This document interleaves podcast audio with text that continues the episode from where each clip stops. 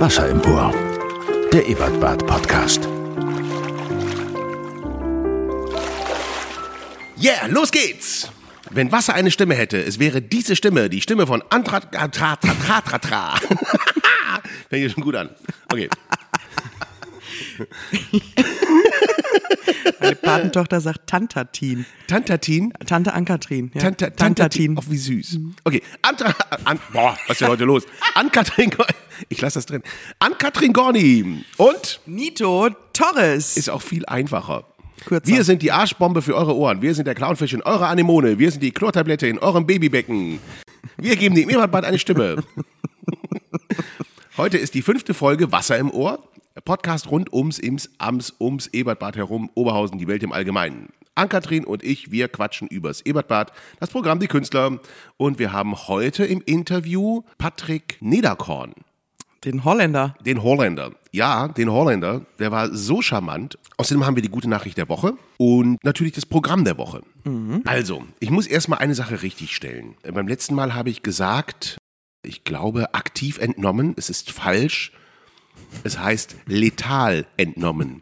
Und Klar. ist damit viel lustiger. Es ist lustiger und auch viel logischer. Viel logischer. Absolut, Genau. ja. Also es heißt letal entnommen. Also tödlich entnommen werden Lebewesen, wenn man sie totschießt. Verrückt. Das ist, ja, das ist auch so, wenn man irgendwie eine Fliegenfalle aufstellt oder so. Ist auch eine letale Das Entnahme. ist eine letale Entnahme. Ah, du wohnst auf dem Land, richtig? Mhm. ich wohne oder? richtig auf dem Land. Ja, natürlich. Ja. Bei mir sind das nur die Mehlmotten. Die werden auch letal entnommen. Mit den Handflächen. Und dann habe ich auch er erwähnt, ich weiß gar nicht, da haben wir noch gar nicht drüber gesprochen. Das ist mein neuer Lieblingstrend aus dem Internet.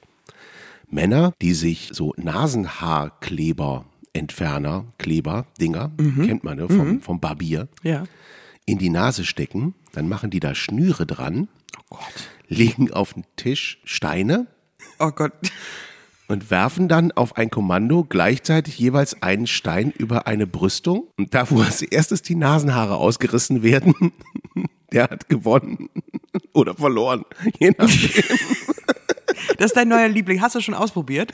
Nein, ich habe es noch nicht ausprobiert, aber ich, ich habe keine Brüstung, wo ich es runterwerfen könnte. Das ist das, das ist ein Problem. Das sehe ich auch. Das ist ein Problem. Und hier im Ebertbad darf ich nicht. Wir haben ja da unten den Boden, der würde ja kaputt gehen. Du, ich könnte da was organisieren. Wir filmen das auch. Ich möchte das nicht. Ich möchte. Wie kommt man auf so eine bescheuerte Idee? Frauen würden sowas niemals Nein, Frauen machen. würden sowas niemals machen. Tun? Ich würde mir das vorstellen mit, also entweder mit untenrum, ne, so, Oh, das auch, ja. Brazilian, mit Backstein, Backstein Brazilian. BB. Wir haben doch damals bei den Mann, Mann, Mann, Manns, als wir gespielt haben, haben die Jungs mir doch, äh, dann habe ich Creep von Radiohead gespielt, äh, alleine auf der Gitarre. Die Jungs haben mir währenddessen, haben die mich ausgezogen, haben die mich nackig gemacht und haben mir auf den Rücken Oh, scheiße. Enthaarungsstreifen geklebt. Und für den großen Schrei haben, macht es dann Ratsch. Das tut weh, ne? Das tut sehr, ja, ja, ja. Boah, Ich habe das ja ausprobiert damals für mein Programm Weiberamt. Ich fand, das Schlimmste war auf den Zehen. Äh. Aber auf den Zehen, das würde ich niemandem empfehlen. Das ist dann wieder eine letale Aber Entnahme. du hast das auch mit Kaltwachs gemacht, ne? Naja, so, so Streifen, was weiß ich, ich habe so Streifen gekauft. Ja, ja, das ist Kaltwachs. Das ist sowieso das ist nicht zu empfehlen. Du musst mit Zucker. Sugaring. Okay, So. Das tut nicht so weh. ja, aber Zucker ist so ungesund. Ja, du sollst es auch nicht essen. Ach so. Ich habe mich gefragt, warum ich danach immer Haare zwischen den Zähnen hatte. Okay, gehen wir weg vom Trends äh, im Internet. Es gibt zwei gute Nachrichten der Woche. Gleich zwei. Gleich zwei, Das ja. ist toll. Die erste, das weiß jeder, Loriot wäre an diesem Tag, an dem wir heute aufnehmen, 100 Jahre alt geworden. Und ich habe die Tage noch mal den Nudelsketch gesehen. Ich weiß nicht, ob es was Schöneres gibt auf der ganzen Welt. Wahrscheinlich nicht. Wahrscheinlich nicht. Als diesen, als diesen, also nochmal raus an alle, schaut euch das bitte an, wenn ihr Komik sehen wollt. Aber die viel schönere Nachricht der Woche finde ich, wir haben dieses Jahr 50 Jahre Drei Nüsse für Aschenbrödel. Nein. Ja, Schöner Film. ja, und ich war so verknallt in Aschenbrödel. Ich war so das ist ja auch- verknallt also- in Aschenbrödel. Das ist doch nicht Ja. schwierig, ja. Dafür waren die Prinzen halt schäbig wie die Nacht. Ich fand eigentlich am schlimmsten diese, ich fand am schlimmsten diese ausgestopften Tiere. Die machen mich immer noch fertig. Da ist irgendwie so ein Fuchs, der abgeknallt wird und Aber so. der war ja echt. Den haben sie ja wirklich für, die, für, die, für den Film Was? totgeschossen. Ja, es tut mir leid. ist auch eine letale Entnahme, ne? Das war eine ziemlich letale Entnahme. Und auch eine letale Entnahme war, dass sie den Film, ähm, der war ja gar nicht als solcher konzipiert für den Winter, als Weihnachtsfilm, sondern für den Sommer. Der Schneit doch Sommer die ganze. Zeit. Richtig. Die, ähm, die Crew hatte aber Termine. Und deswegen haben sie den einfach im Winter gedreht. Deswegen haben die auch alle nichts an. Weil das sind eigentlich Ah. Sommerkostüme. Und dieser quasi Irrtum, der macht aus, dass der Film so geil geworden ist. Es gibt doch diese, es gibt doch die Melodie, ne? Ja. Ach, Weihnachten. So, das waren meine, meine schönen, guten Nachrichten der Woche. Ich muss noch, noch auf eine Sache hin. Meine, meine Tochter, ich habe ja, ich hab, erzähle ja immer von meiner, von meiner Tochter, die mich immer dann auf Dinge hinweist, weil sie das, äh, weil sie das korrigiert. Ähm, und ich sollte darauf hinweisen, dass in Kalte Kolz und Heiße Herzen, bevor wir nach Bottrop gezogen sind, haben wir das ja schon gespielt. Dann hat meine Tochter in der siebten Klasse, ist die in der siebten Klasse, ist sie auf eine andere Schule in Bottrop gekommen, hat da eine, ein Mädchen kennengelernt, eine Freundin und ähm, die kannte mich schon, weil ich hier die Mutter schon besattelt hatte.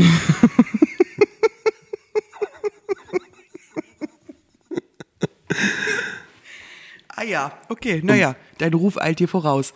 mein Ruf eilt mir voraus und es war, sie war so peinlich berührt. Sie war so peinlich berührt. Mann, Papa, Ja, genau. Äh, hör auf, Frauen zu besatteln. Das ist mir peinlich.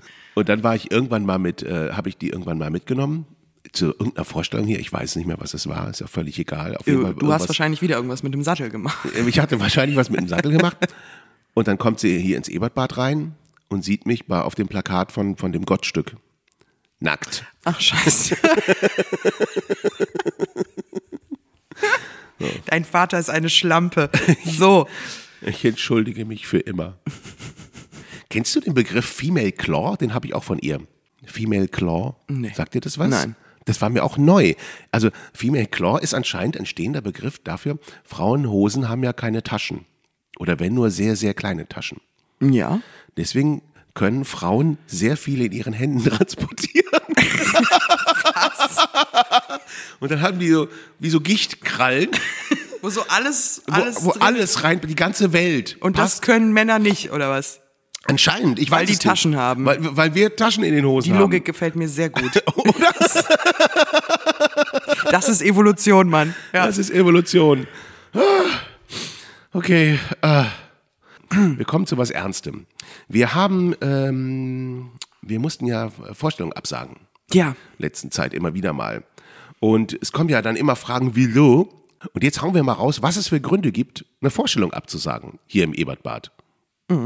Also, ähm, es gibt natürlich gibt es Gründe, dass ähm, jemand, also der, der Hauptgrund ist tatsächlich meistens, dass jemand krank wird, so, dass er oder sie dann nicht auftreten kann. Ähm, und ein äh, gerade nach Corona oder auch während während der Corona-Zeit äh, häufig auftretender Grund ist tatsächlich, dass der Vorverkauf ähm, nicht stark genug ist. Ähm, das heißt, wenn wir irgendwie sehr wenige Tickets verkauft haben und die Leute eher kurzfristig kaufen, also ein paar Tage vor der Veranstaltung, dann ist das für uns nicht mehr planbar. Und ähm, dann Leute haben früher viel früher Karten gekauft. Genau, früher war es so, dass man teilweise ein halbes Jahr vorher schon sehr genau wusste, wohin die Reise geht. Das ist jetzt nicht mehr so. Ähm, und das ist für uns und für die Künstler und Künstlerinnen ähm, teilweise wahnsinnig schwer, damit umzugehen. Weil natürlich, das Ebertbad kostet ja jeden Tag Miete, Angestellte, ähm, alles Mögliche. Und ähm, wenn wir dann mit wirklich sehr, sehr wenigen Zuschauern spielen, wir geben ja auch noch einen Teil des Geldes dann natürlich an Künstler und Künstlerinnen, dann wird das irgendwann für uns ein Minusgeschäft.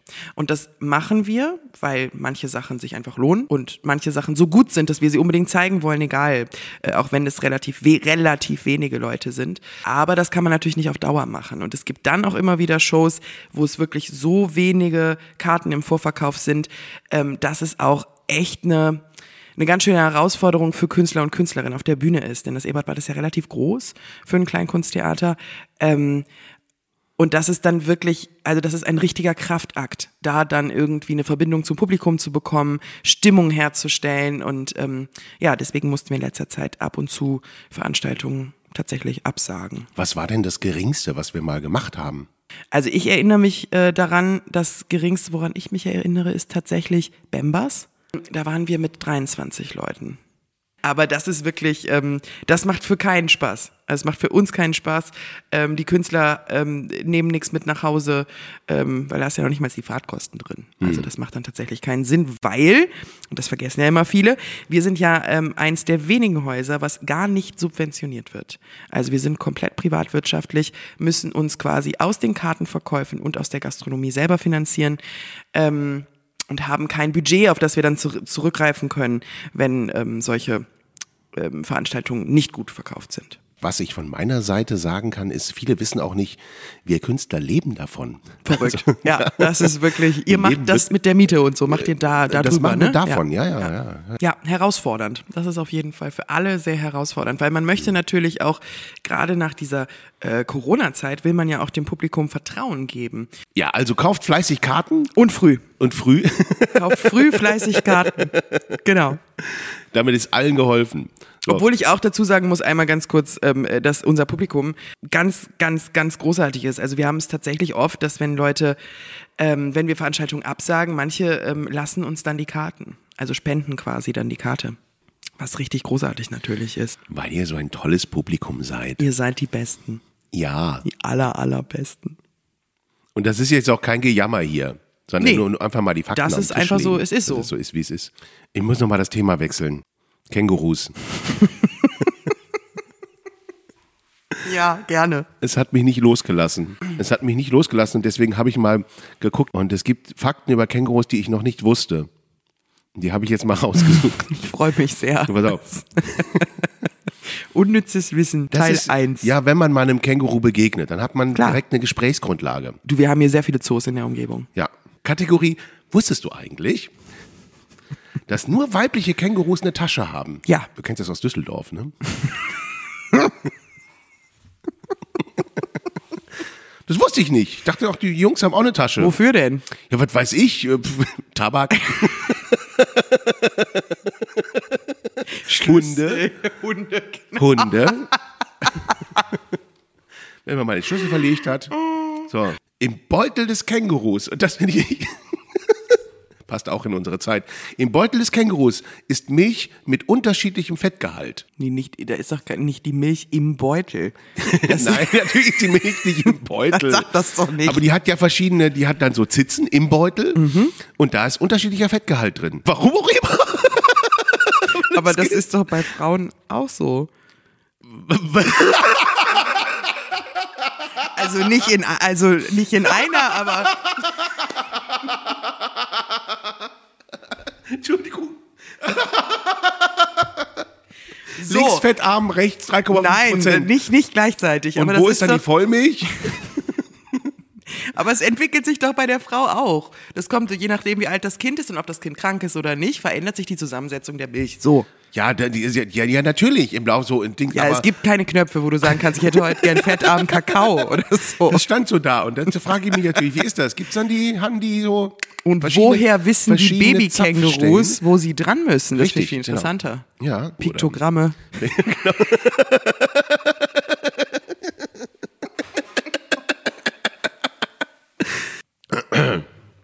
Ich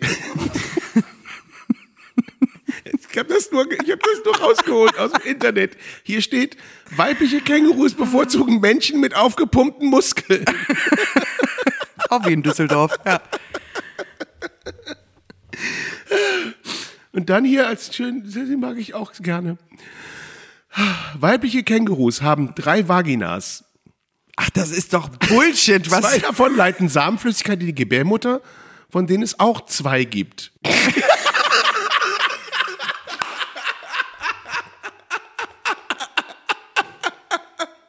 Kennst du diesen alten Witz über Wuppertal? Den erzähle ich dann beim nächsten Mal. Ich weiß nicht, ob das stimmt. Das ist mir scheißegal, aber ich finde es saukomisch. Fall. Kängurus können keine Gase abgeben. Ihr Körper ist nicht in der Lage, den Stoffwechsel zu überleben. So, das heißt, Das heißt, sie würden an einem Furz sterben. Oder was? ja, du hast so, das ist auch super praktisch, wenn du statt einem, jetzt stell dir mal vor, du hast nicht einen Typen zu Hause, sondern du hast einen Känguru mit aufgepumpten Muskeln. Ein männliches Sehr Känguru kann fünfmal am Tag Sex haben, steht hier. Das ist auch nicht schlecht. Du musst nur ab und zu den Beutel reinigen. Und es kann nicht nachts im, Bier, in, im, im Bett neben dir rumpupen. Das ist doch super. Das ist der perfekte Partner Das ist der, eigentlich. eigentlich ne? der perfekte Partner. Und der bringt immer Hunde mit nach Hause. Und du magst Hunde. Ich mag Hunde. So.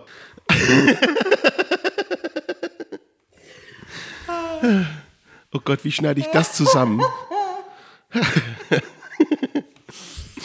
Und je schneller das Känguru ist, desto weniger Kraft verbraucht dieses Tier. Auch wie ein Mann. Nee, warte mal. Doch, stimmt. Ja, doch. Ja, jetzt habe ich's. Ja. Ist Physik. Ist Physik. Ja. Ich mag auch die Bestimmtheit, mit der du sagst, doch, stimmt. Musste kurz Situationen aus meinem Leben durchgehen, aber ja, ist die Wahrheit. Känguru-Erfahrungen. Meine Känguru-Erfahrung, genau. So, mit dem Wissen könnt ihr jetzt äh, Gespräche beginnen und beenden.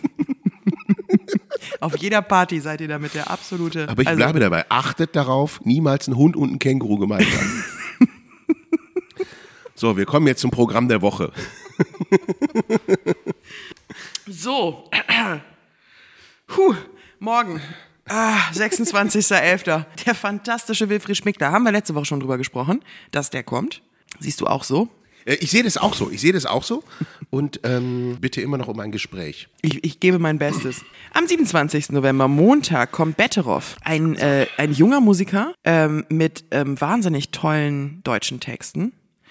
Und äh, musikalisch irgendwie sowas zwischen Indie und Postpunk, würde ich sagen. Sehr erfolgreiche Tour, 22, 23, mit über 15.000 verkauften Tickets und jetzt im E-Bad-Bad. Also ich gehe davon aus, äh, also ihm wird eine, eine, eine große Karriere vorhergesagt äh, von ähm, zum Beispiel so fantastischen Menschen wie Olli Schulz. Ähm, schon bevor er sein erstes Album rausgebracht hat übrigens. Deswegen guckt euch das jetzt noch an. Ich kann mir vorstellen, dass das nicht Dass mehr das lange im in der Größe wieder zu groß ist. Genau, in der Größenordnung stattfindet. Am 28. November. Ähm, für mich absolut der Beginn der Weihnachtszeit, denn das ist jedes Jahr so. Normalerweise Anfang Dezember ist jetzt ein bisschen früh, aber ist ja fast. Ne? 28. November. Hagenräther. Eigentlich für uns alle ist das ähm, das Einläuten der Adventszeit mit Herrn Räther zusammen. Mit seinem unendlichen Programm Liebe. Genau. Ja. Ein, ja, ein fantastischer, sehr langer Abend im Normalfall, aber es lohnt sich total. Der, ähm, ich kenne wenige Künstler, die so authentisch sind. Denn das alles, was er da auf der Bühne erzählt, so ist er auch wirklich. Und ein so sanfter, so Menschen- und Weltliebender Mann. Ganz fantastisch. Hagen Räther ist so einer von denen, wo ich immer denke, ach, was der kann, das möchte ich können. Kann ich nicht. Ja, vor allen Dingen auch, ist er ja auch einfach Pianist. Ja, das, Das auch. kommt ja auch noch dazu. So viel Talent auf einen Haufen. Am äh, 29. Ähm, November dann Cat. Eine ganz junge Sängerin, macht äh, englische Texte ähm, und so ist so eine ganz zarte, aber mit viel Tiefgang und äh, sehr atmosphärisch und ähm, auch auch ihr wird eine große Karriere vorhergesagt. Ich äh, bin total gespannt. Ich glaube, dass das ein ganz ein ganz wunderbarer, besonderer Abend wird. Singer-Songwriter. Ja, mit einer sehr besonderen Stimme. Hört euch das mal an bei Spotify. Cat C-A-T-T. TT. Es ist äh, eine Kooperationsveranstaltung mit Inirada Ruhr. Die haben ja auch im letzten Jahr viel gemacht Ja. hier, ne? Mayberg, da war ich letztes Genau. Jahr. Ja. Ist, ist jetzt auch schon zu groß. Also deswegen guckt euch die Leute an, bevor sie nicht mehr ins Ebertbad kommen. Ja, unbedingt. Am 30. November. Matthias Reuter mit seiner Premiere. Matthias Reuter ist höchstwahrscheinlich echt. So heißt das Ja. Programm. Wie super. Ah, und das Geile ist, der ist ja wirklich so. Der hat einen solch hohen Output. Total. Und ähm, diese Songs, die er singt, sind immer brüllend komisch. Seine Texte, die sind so nah am Leben und, und so absurd schön. Ja, und herrlich trocken. Ja, und ich ah. liebe es, wenn er vorliest. Das finde ich auch ist wirklich großes Kino. Das macht so Freude. Ein so feiner, kluger Humor, aber überhaupt nicht ähm, sperrig. Das ähm, großartig. Da freue Ja. ich mich sehr drauf. Ja. Und am 2. Dezember, leider schon ausverkauft, Mirja Regensburg mit ihrem neuen Programm Happy. Mirja ist ja auch eine ganz, ganz, ganz nette. Schlimm nett. Ja, Ja, auch, auch eine von den schlimm netten. So, und die, was die mit, wie die mit dem Publikum umgeht, Ja. das muss man auch echt mal gesehen haben. Also was die drauf hat, wie die mit Leuten umgehen kann. Nur halt nicht mehr bei uns, weil es halt Ja, ausverkauft. Ne? ausverkauft. Ja, beim nächsten Mal müsst ihr mal gucken, Mirja Regensburg. Ähm, aber am 2. Dezember könnt ihr stattdessen vielleicht was anderes machen, weil wenn wir eh schon auf- ausverkauft sind, Ja, du darfst Werbung machen. wenn, dann, dann mache ich jetzt Werbung für den 2. Dezember im Passmanns in Bottrop. Äh, ähm, Gibt es ein Weihnachtssingen. Und hier ist ja schon seit Ewigkeiten ausverkauft, der 3. Dezember, an dem ich das mache, hier im Ebertbad. Ähm, und es gibt noch Gelegenheit, die ein oder andere Karte gibt es noch fürs Passmanns. 2. Dezember, 20 Uhr. Ja, geht dahin, meinetwegen. Aber dann kommt ihr wieder zu uns. Und dann kommt ihr wieder zu uns. Und dann am 3. Dezember, Ausverkauft, Nitos Weihnachtssingen. Nitos Weihnachtssingen. Und Gibt's zwar- wieder Waffeln? Es gibt wieder Waffeln, Ah, toll. das volle Programm und es gibt äh, neue Songs und es gibt alles rund ums, ims, ams, ums Weihnachten herum. Ach, schön. Und es wird ein schöner, gemütlicher Abend.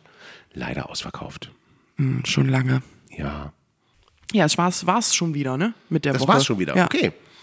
Dann kommen wir jetzt zum Interview der Woche.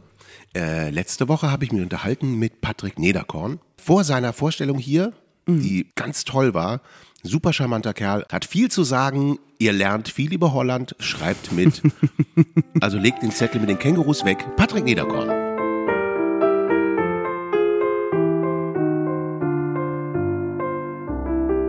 Patrick. Patrick, richtig nicht Patrick, Patrick. In Deutschland Patrick und in Holland ist es doch meistens Patrick. Automatisch. Ja, das habe ich bemerkt. So, das ist auch so, wenn ich in Belgien bin, dann sagen die Leute sofort Patrick. Äh, aber in, in Holland benutzen wir natürlich so viele Wörter auf Englisch. So Patrick ist in Holland eigentlich mehr normal. Und in Deutschland ist es ja meistens Patrick, ja. Ganz wichtig, direkt die erste Frage: Holland oder Niederlande? Ja, das ist auch interessant. So, ich benutze Holland äh, und das benutzen wir in der Niederlande sehr oft. Auch unser National Tourismusbüro zum Beispiel heißt holland.com.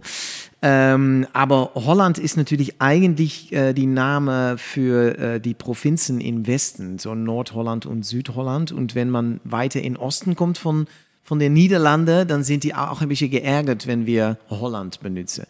Aber ja, trotzdem. Aber du bist, du bist äh, Amsterdamer? Äh, ja, ich, ich wurde geboren in Amersfoort, in Mitte von Holland. Dann, danach bin ich nach Amsterdam umgezogen und jetzt wohne ich in Arnhem, so wirklich an der Grenze. Aber ja, ich benutze Holland, weil in Ausland oft Holland gesagt wird und ich finde das auch schön. Das ist auch die, die mit Orangen und alles, das hat mir. Die Leute haben mehr Bilder dabei, wenn ich, wenn ich Holland sage. Aber wenn man es off offiziell sagen muss, muss es die Niederlande sein. Ja. Eines meiner liebsten Bilder, wo ich jetzt gerade in der Sekunde dran denke, äh, im letzten Spider-Man-Film, im vorletzten Spider-Man-Film. Ja. Wenn du, ich weiß nicht, ob du den gesehen Nein. hast vielleicht. da landet Spider-Man in Holland mit einem, mit einem riesengroßen Okay. Jet in einem Tulpenfeld. Und äh, es kommt ins Gefängnis und er sitzt mit holländischen Fußballfans zusammen in der Zelle. Das und ist alle sind Albtraum, glaube ich. Oder ja, ja. alle sind un, ja, der eine hat auch so Hörner. Das ist geil.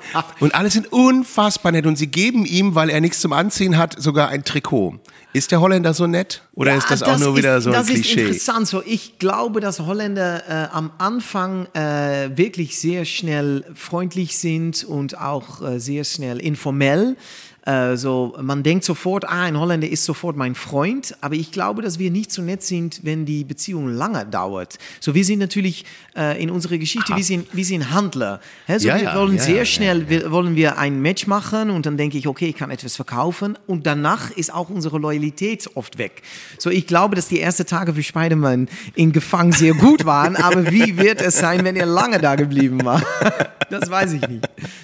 Aber meine Erfahrung ist umgekehrt in Deutschland. So, äh, ich, ich denke, dass Deutsche am Anfang ein bisschen formell sein können und auch ein bisschen abwa abwartend. Äh, aber wenn man die Deutschen lange kennt, dann sind sie sehr gastfreundlich. So in Holland zum Beispiel, wenn man kommt, auch wenn man einen Freund gerade seit lange kennt, um 6 Uhr fangen wir an zu essen und dann sagen wir, du musst nach Hause gehen. Aber in Deutschland, wenn ich irgendwo bin und ich kenne die Leute, dann sagen sie, willst du mitessen? Ja. So, das exakt, ja, so, so ich glaube, die Deutsche, weil die Deutsche sind natürlich äh, äh, von der Geschichte aus, sind die Bauern, hä? so die haben viele Sachen gebaut. So, die sind am Anfang, denke ich, ein bisschen abwarten, kann ich wirklich etwas verkaufen? Verkaufen an die, derjenige. Und dann, wenn es klappt, dann haben sie auch eine langere Beziehung von Vertrauen und die wollen noch, man kann noch zurückkommen, wenn etwas, was gebaut ist, äh, einen Fehler hat oder so etwas. So, ich glaube, dass das die größte Unterschied ist zwischen Holländer und Deutsche. Wir sind flüchtig und schnell und sehr locker, aber wenn es lange dauert, sind wir mehr geschlossen, glaube ich. Und die Deutschen sind am Anfang ein bisschen geschlossen und wenn es lange dauert, sind die mehr offen. Ich habe mal geguckt, holländische Geschichte so ein bisschen, ist ja eine bürgerliche Republik. Ja, also Mhm. Ja. äh, und das Bürgerliche wird bei uns ja sehr gerne als sehr konservativ dargestellt. Ja, Warum sind die Holländer trotzdem so viel cooler ja, als das wir? ist, das ist interessant. Danke dir. Ähm, das ist interessant. So, ich glaube, dass bei uns was anders ist. Bei uns ist es angefangen als eine sehr horizontelle Gesellschaft. Verstehst du, was ich meine? So keine Ja, ja. Hierarchie. Ja. Ähm, äh, und das ist die bürgerliche äh, äh, Gesellschaft. Ähm, aber weil es so horizontell ist, ähm, ähm, äh, äh, die Folge davon war, dass jeder auch tun konnte, was er wollte. So, wir haben eine große Toleranz für jemanden, der etwas tun will, mache das. Und deswegen hatten wir auch eine progressive Gruppe, die hat gesagt, aber wir wollen es so tun und wir dürfen einander, wir wagen es nicht, einander zu bekritisieren.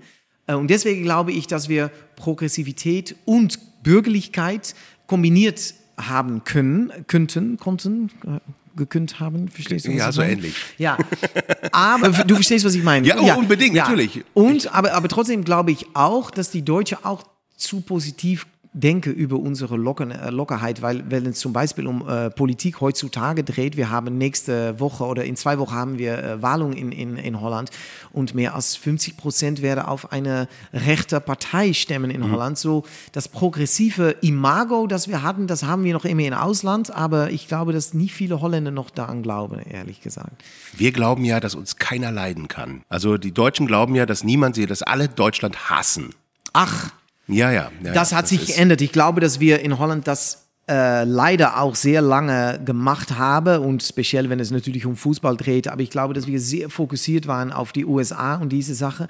Aber die letzten zehn Jahre äh, bemerke ich doch, 15 Jahre vielleicht, dass die Holländer äh, sagen, die Deutschen sind freundlich und nett und sind auch gute äh, Partners, wenn es um Zusammenarbeit dreht, um, dreht um, um Ökonomie und diese Sache. Ich glaube, dass die Idee, dass Deutschland, dass wir die Deutschen so bekritisieren und nicht mögen, dass das eigentlich weg ist. Aber äh, einverstanden, das ist von den letzten Jahren. Davor, bevor gab es ein schlechtes Imago, ja, ja. Ja. Und das ist, deswegen ist es für einen Holländer toll, in Deutschland zu kommen, weil die Deutsche erwarte, ähm, äh, erstens, es ist ein großes Land, hat natürlich eine, eine, eine äh, auch eine große äh, Geschichte und ich bemerke, dass die Deutschen sehr offen sind, wenn jemand von Ausland etwas über Deutschland erzählt. Und wir Holländer, bei Holländer ist es anders. So, wir sind so zufrieden mit uns selbst, dass wenn jemand aus, aus dem Ausland nach Holland kommt und sagt, okay, ich finde diese und diese von euer Land, dann sind wir schockiert und ein bisschen beleidigt auch oft.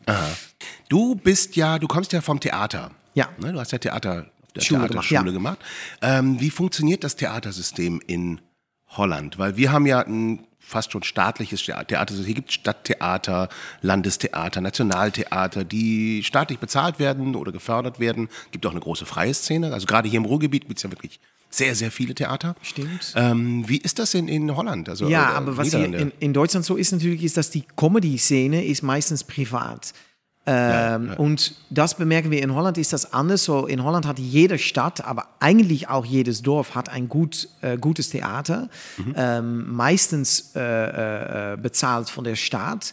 Äh, und in so einem Theater gibt es Theater und Kabarett. So die Kombination. So, es ist nicht so wie hier, dass man Kabaretttheaters hat und äh, die meistens äh, privat sind und dann staatliche Theaters, die nur Schauspielsache äh, Sache haben. In Holland ist das kombiniert und ist es meistens bezahlt durch die Staat. So, wir haben nicht so viele Privattheaters. Also hier haben wir ja Ensemble-Theater, festangestellte Schauspieler, die dann Ja, zehn verschiedene Stücke spielen im Jahr. äh, vor zehn Jahren, äh, in, und das ist äh, nach deutsches Beispiel natürlich, das haben wir übergenommen, äh, äh, vor zehn Jahren sind wir angefangen, die äh, Ensembles auch zu kombinieren mit, die, mit wirklich die Theater, so mit, mit, mit dem Platz, wo es, wo es spielte. Und das haben wir in die großen Städte, so in Amsterdam und in Rotterdam, Utrecht, Maastricht. Ähm, dort haben wir das. Äh, aber die anderen Theater sind alles kombiniert, so mit Schauspiel und Kabarett und, und Tanz und alle die Sachen. Ja. Und das, deswegen ist es für, für mich als Spieler eigentlich, wenn es um Finanz geht, auch besser in Holland zu spielen, weil die Theaters haben meistens mehr Garantie um diese Sache. Aber in Deutschland gibt es vieles Publikum, so deswegen ist es auch wieder, wieder toll, in Deutschland zu spielen. Aber ja, und ich finde es überhaupt toll, in Deutschland zu spielen. Ich komme nicht hier für Geld oder so etwas. Ich finde Nein, die Geschichte nicht. interessant und das Land kennenlernen ist super. Ja. Wir arbeiten noch alle nicht für Geld. Nein, da, da muss man eine, wirklich einen anderen Beruf machen. Stimmt, ja, ja. ja. Ich habe jetzt gerade im Soundcheck gehört, also ich habe das auch schon auf Social Media gepostet, dass ich hier im Soundcheck zuschaue und dann führen wir das Interview. Wie sieht so ein Tag aus bei dir? Du bist unter, du machst dich auf den Weg. Ja, heute war ganz entspannt und heute haben wir für die erste Mal, bevor äh, die Soundcheck, ein Muse äh, Museum äh, besucht. Äh, die Gasometer hier in, äh, in Oberhausen wollte ich sehr gerne sehen. War fantastisch übrigens. Äh, aber meistens, weil wir lang unterwegs sind, ähm, äh, wenn wir in Deutschland spielen, fahren wir früh ab. Ich will nicht gerne so etwas sagen über die deutsche Autobahn oder die Deutsche Bahn, aber trotzdem, wir müssen wirklich früh äh, müssen wir abfahren und dann kommen wir in Theater sofort Soundcheck. Und was anders ist, in Holland habe ich einen eigenen Techniker dabei. So, dann komme ich in Theater, ist alles geregelt und dann muss ich nur fünf Minuten Soundcheck machen und er kennt alles. Äh, Mark heißt der. Ähm, und in Deutschland muss ich anfangen, muss ich äh, die Techniker natürlich kennenlernen, aber auch die Show äh, miteinander bespreche und, äh, und dann essen wir etwas. Das Essen ist in Deutschland viel und viel besser.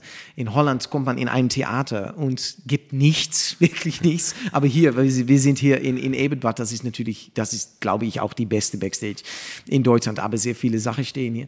Äh, und dann spielen wir in Deutschland meistens früh, 8 Uhr anfangen, äh, mit Pause, ist auch so Niederlande etwas. später? In Holland meistens 18.30 Uhr, äh, äh, so 20.30 Uhr. Ja.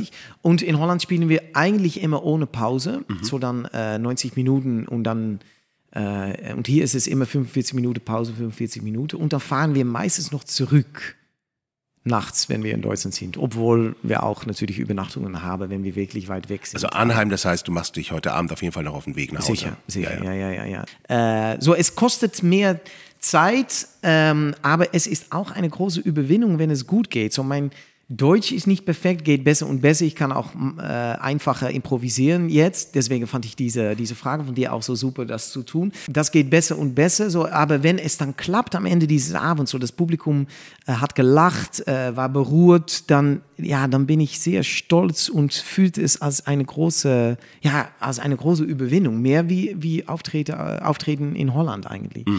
Ich sag's, wie es ist. Also ähm, ich glaube, dass wir, wir Deutschen ganz wenig über die Kulturszene in Holland wissen.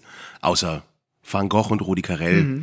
Ähm, und Mhm. Ist auch ähm, eigentlich das Einzige. Aber, ist auch, ja, ja. das sind die beiden einzigen. Stimmt. Hatte beide auch die Ohren abgeschnitten. Ja, ja, okay. Ja. Ich hatte mal eine Freundin, die stand wahnsinnig auf Hermann von Wehen. Ah ja. Hermann von Wehen. Und hat dann immer, wenn sie, wenn sie, äh, wenn sie schmusen wollte, hat sie Hermann von Wehen aufgelegt. Mhm. Deswegen habe ich, glaube ich, eine, kein gutes äh, Karma, was Hermann von Wehen angeht. Deine Ex-Freundin. ja, ja, lange, lange, lange her. Ja, okay. Lange, lange her. Lange, ganz, ganz lange her. Ganz Ich lange kenne her. sehr viele Beziehungen, die aufgehört sind wegen Hermann von Veen, aber das, ist äh, ja kein. Ich würde das sofort unterschreiben. Ne? Ja. Sofort einen Stempel draufsetzen.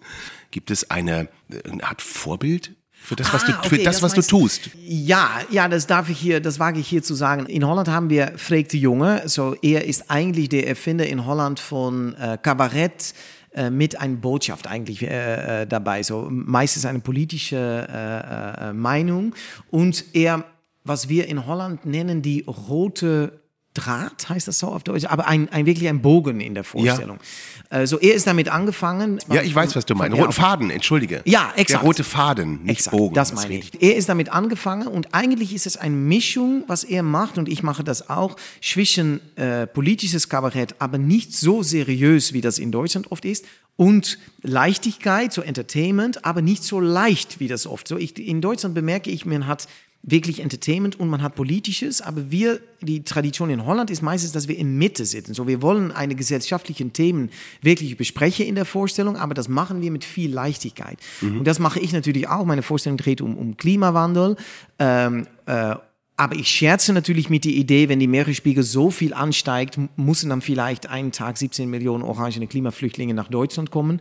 Und schafft ihr das? Das ist natürlich eigentlich, aber das ist ein Scherz, aber ich will auch mehr damit sagen, dann nur da um zu lachen. Ich habe einen Ausschnitt gesehen ähm, in Dresden, aus Dresden, du hast das äh, Bei bei YouTube, oder- bei Olafs Club. Ja. Leipzig. Als du gesagt ja. hast, äh, Leipzig, entschuldige, dann war es Leipzig, ähm, als du sagtest, äh, schaffen wir das, ging ein eiskalter Hauch durchs Publikum. Ja, das, das ist so interessant, weil ja, mein Anfang in Deutschland ist so, äh, ähm, ja, ich finde das so interessant gegangen. Also ich hatte nur auf einem kleinen Festival gespielt und ich war sofort bei International äh, Comedy äh, äh, Kunstbörse in Freiburg, das kennst du äh, natürlich auch. Äh, und dann hatte ich sofort Auftritte auf Fernsehen, aber ich hatte eigentlich noch nie so oft gespielt. So, ich war in, in Leipzig bei das Publikum, das, wenn es um, um Klimamigration drehte, wirklich kalt reagierte. Und ich dachte, so reagieren die Deutsche. So, ich war komplett überrascht danach, wenn ich in äh, NRW kam und, und äh, auch in äh, Rheinland-Pfalz und Hesse und diese Sachen. Und wenn ich dann sagte, können die Leute, können die Holländer hier kommen, dass sie alle sagen, ja. So, ich, es war wirklich eine, ähm, wie sagen wir das, äh, nicht normal, eine Ausnahme. Eine Ausnahme, ja. ja. Eine Ausnahme in, in Leipzig, dass die, das Publikum nicht so wirklich Aber ich so fand gut es sehr auf, ich fand es sehr aber das war auch amüsant. lustig. Ja, natürlich. Und ich hatte noch einen Fehler bei diesem Auftritt, weil ich habe natürlich immer, ich sage in der Vorstellung immer, ja, aber die Deutschen sind natürlich verpflichtet, uns, äh, uns zu helfen, weil ja, ihr habt uns natürlich einen Tag attackiert, äh, erniedrigt und besiegt und leider, das können wir nicht vergessen, die WM 74. Äh, aber äh, Ostdeutschland war natürlich nicht dabei. So, das war auch weiß ich, warum die nicht gelacht haben. auch komplett kalt in der Ja. Und ich hatte danach gedacht, ach, ich bin auch so dumm, so ein dummer Holländer, dass ich nicht gewusst hatte, dass Ostdeutschland natürlich nicht bei WM 74 als Westdeutschland gespielt hat. natürlich. Ja, ja. Und ich, hab, ich fand das sehr lustig und dann dachte ich, warum lachen die denn? Ja, deswegen. Ah, Aber gut, dass du das jetzt, auch hatte, ja. Jetzt, wo du es sagst, natürlich, klar. Ich fahre ja sehr gerne nach Holland. Ich sage jetzt auch einmal Holland. So, Punkt. Gut. Ich fahre sehr gerne nach Holland. Ich mache mit meinen Kindern einmal im Jahr Urlaub ähm, auf Texel und äh, ich fahre immer ans Meer und ich mag es. Ein guter Freund von mir hat irgendwann mal gesagt, äh, Urlaub beginnt für mich, wenn ich einen Gulden bezahlen kann. Hm. Ich habe gehört, dass, dass die Holländer sagen, sie hätten keine Natur. Uh, das ist, das ist sehr interessant. Ich arbeite in Holland an einer neuen Vorstellung über äh, der Wolf, was, glaube ich, auch ein großes Thema in, in, in, äh, in Deutschland Tier. ist, das Tier. Ja.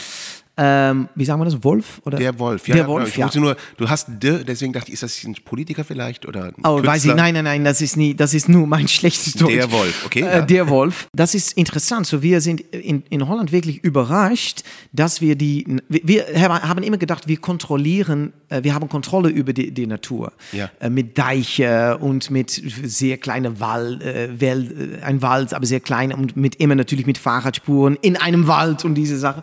Und jetzt sind wir überrascht, dass, dass wir ein Tier haben, so dass wir Natur haben, die äh, sich nicht äh, kontrollieren lässt durch Ja. uns. Und das ist für Holländer wirklich, wir verstehen es wirklich nicht. Das ist nicht in unsere, wir können uns das nicht vorstellen.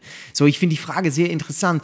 Ja, wir haben natürlich alles, wenn man auch sieht, alle die Kanäle, die wir gemacht haben, das alles ist recht und es ist wirklich, eigentlich, wenn man unsere Landschaft sieht, ähm, dann ist das ein äh, eine Gemälde von Mondrian eigentlich. Ja.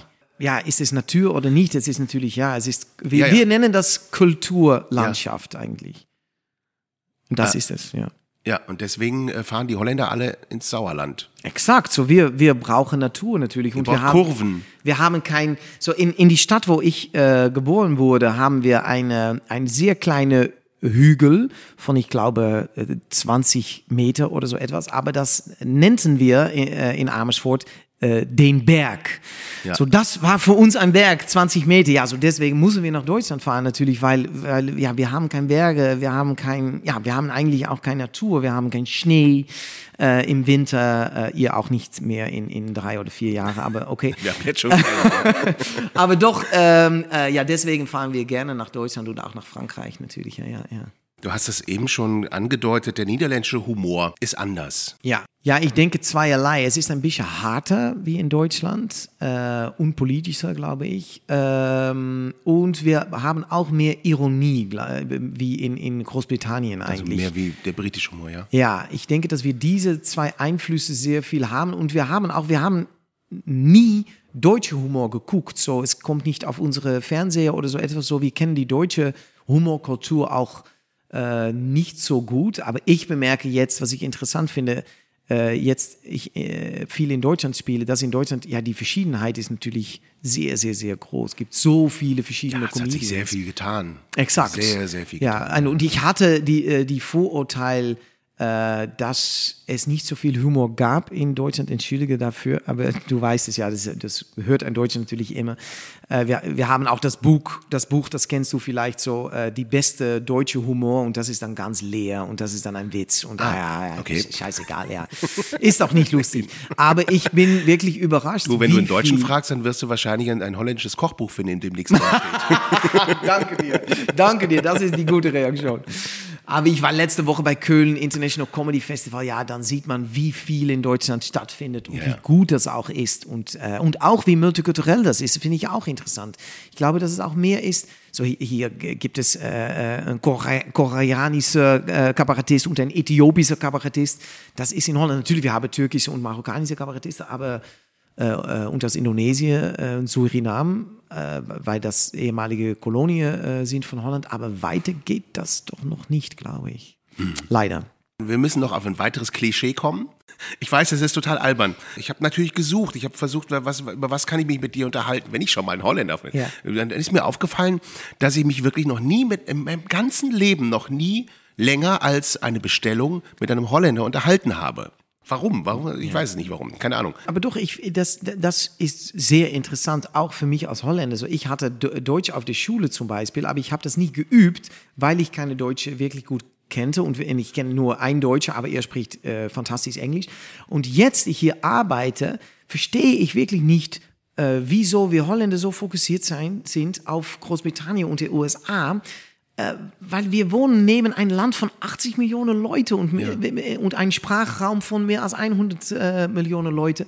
Und doch haben wir nicht so viel Kontakt. Ich finde das eigentlich unglaublich, ja. Es ist komisch, oder? Und es, ist, es, Ja. es wird ja durch Straßen getrennt. Auf der einen Seite Holland, auf der anderen Seite ist Deutschland. Exakt. Ja, und das bemerkt man sofort. Die Grenze und dann, wir gucken keine deutsche Fernsehen mehr, wir lesen die, die Spiegel nicht mehr und diese Sache. Das, ich denke, dass das vor 30 Jahren äh, oder 40 Jahren oder 50 Jahren viel mehr war. Und das ist auch ironisch. Wir haben die Europäische Union, wir sind jetzt alle ein Teil der große, ein große, von einer großen Gesellschaft, aber trotzdem sind wir mehr auf unser eigenes Land fokussiert. Das finde ich wirklich leider. Und es geht ja jetzt auch noch mal ins Nationalistische. Auch. Bei uns wie bei euch. Nee, bei- bei uns ist ja auch. ist Ja, ja, ja. ist ja der Weg da sehr revisionistisch.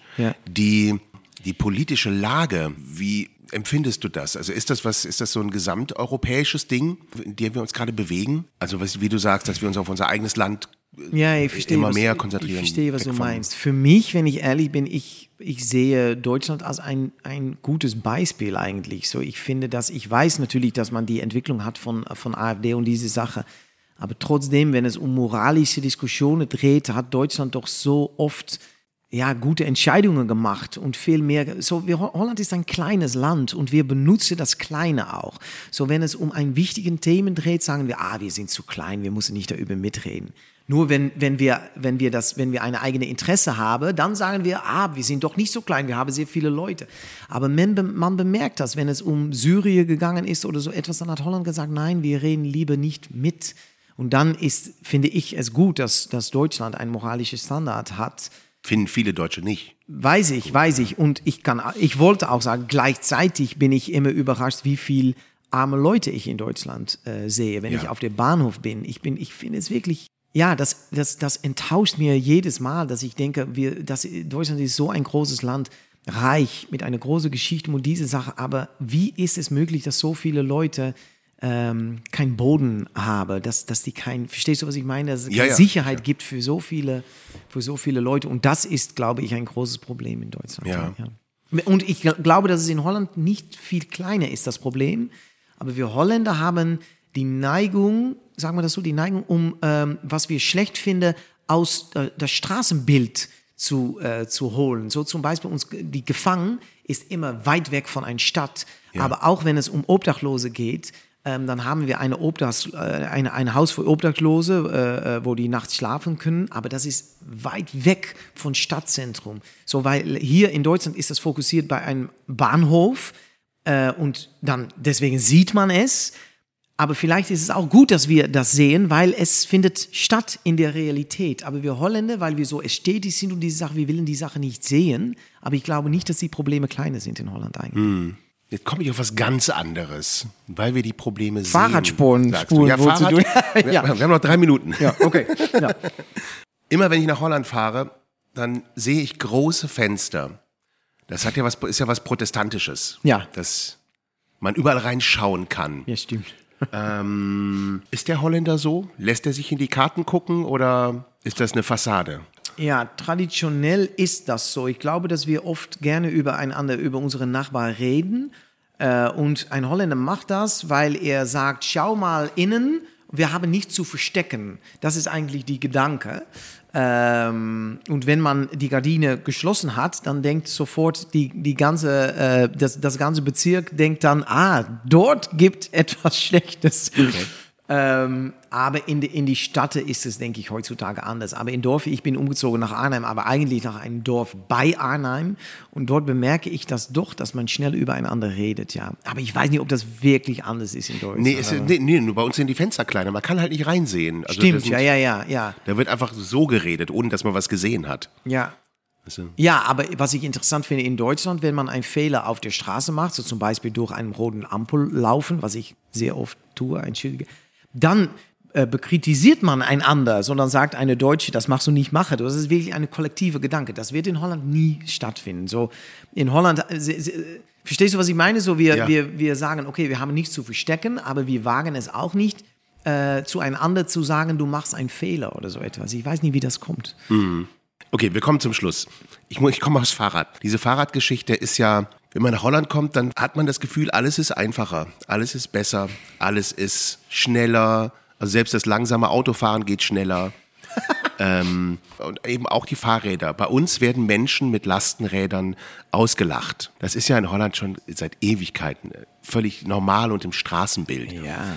Warum ist es so, so, warum sind diese Dinge so einfach in Holland? Warum ist es so einfach, dass man die Grenze über, überfährt?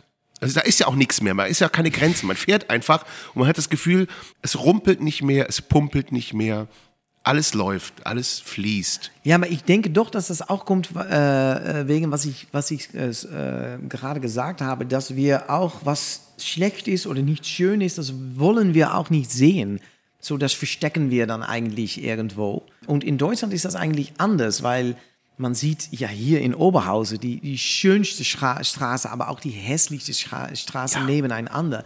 Ich finde das schön, weil ich finde das Leben. Aber ich finde Holland auch oft ein, wie sagt man das? In Holland sagen wir ein Poppenhaus. So ein, ein, ein verstehst du, was ich? Poppenhaus, Ein ein- Poppenhaus, ja, ja. Ja. Und äh, Die Postkarte. ja, ein Postkarte, ja, ja, wirklich. So für mich ist es wirklich, es, es gibt mir Atem, wenn ich in Deutschland bin. Okay. Wie schön, wie schön, dass du heute Abend da bist. Und jetzt frage Ja, ich noch eine, eine allerletzte Frage. Jetzt haben wir noch eine, du hast noch gut anderthalb Stunden, bis, bis es losgeht. Wie sieht's aus? Bist du aufgeregt von der Vorstellung? Ja, ich finde es fantastisch. Es ist für mich Oberhausen nah dran, ein wunderbares Theater, Ebenbad. Wir haben fast 200 Karten verkauft. Das finde ich auch unglaublich. Da habe ich in Holland habe ich da zehn Jahre an gearbeitet und da bin ich sehr froh, wenn 120 oder 130 Leute kommen. Und hier in Deutschland ist es immer so voll. Äh, ja, also ich freue mich sehr. Und ich war hier im Juni bei Kabarettfest von WDR und die Auftritt war fantastisch. So, ich, ich freue mich sehr auf heute Abend. Okay. Patrick. Danke dir, Patrick. Nito. Vielen, vielen, vielen Dank. Und äh, ja, das war. Wie war Patrick es, lange mit einem Holländer zu sprechen? Ich würde gerne weitermachen. Ja. das werden wir tun. Ich würde gerne weitermachen. Aber jetzt schaue ich mir gleich deine Show an. Ich freue mich sehr drauf. Ich wünsche dir einen Granatenauftritt. Danke dir. Ich danke dir.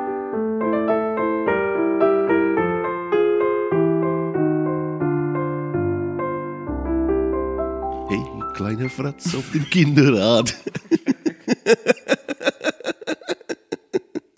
Hermann van Veen zum Kuscheln. Kann man sich nicht ausdenken, das kann man nur erleben. Okay, Oh, wir nehmen wieder auf.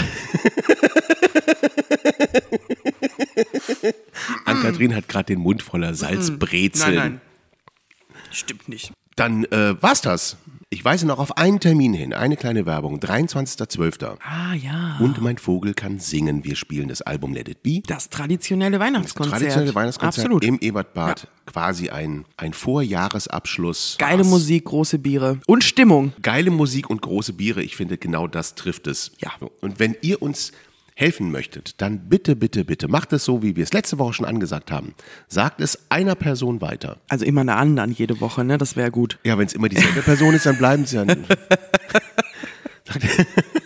Sagt, es einer Person weiter, also immer einer anderen. Und dann sagt die das wieder einer anderen Person weiter. Und dann dürfen wir das Ganze so lange machen, bis einer Stopp sagt. Weil es einfach auch so einen Spaß macht. Folgt uns, bewertet uns äh, gut, bitte. Sonst In- gar nicht. Sonst bitte gar nicht in den verschiedenen ähm, äh, Netzwerken, die es so gibt. Habt eine tolle Woche, kommt ins Ebertbad, seid gut zueinander. Liebe, Liebe, Liebe, Liebe, Liebe. Liebe, Liebe, Liebe, Liebe, Liebe. Arschbombe. Jupp. Und Arschbombe!